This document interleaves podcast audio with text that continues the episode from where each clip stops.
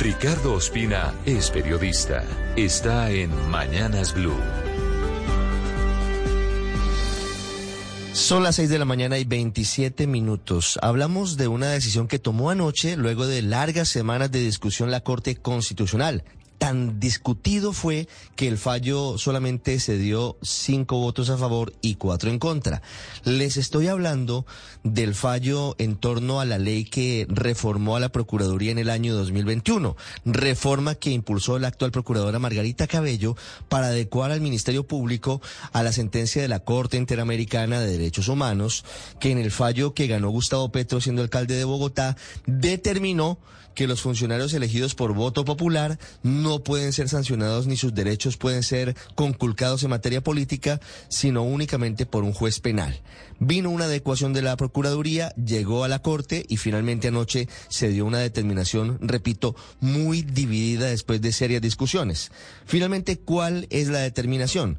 En Plata Blanca se cae toda la estructura que se había montado por la Procuraduría como parte de esta reforma para poder adecuarse a lo que significaba convertir los fallos eventualmente en sanciones adelantadas por un juez como lo señala la Corte Interamericana de Derechos Humanos. Sin embargo, y aquí está la discusión, la Corte por mayoría determinó que el Ministerio Público sí puede investigar, sancionar o incluso destituir a funcionarios elegidos por voto popular, eso sí, con un control automático, con una revisión posterior que debe hacer en todos los casos el Consejo de Estado, que es el contencioso administrativo y que en este caso actuaría como juez.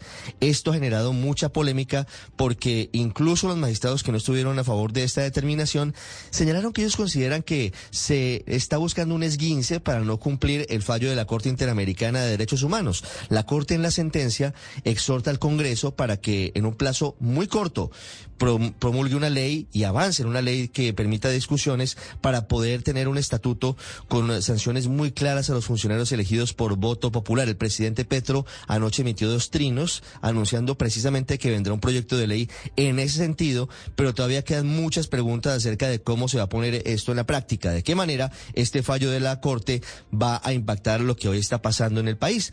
La Procuraduría en la práctica hoy puede seguir sancionando y destituyendo alcaldes, gobernadores y funcionarios elegidos por voto popular. Pero en cualquier caso, todo esto pasará al Consejo de Estado que tendrá la última palabra.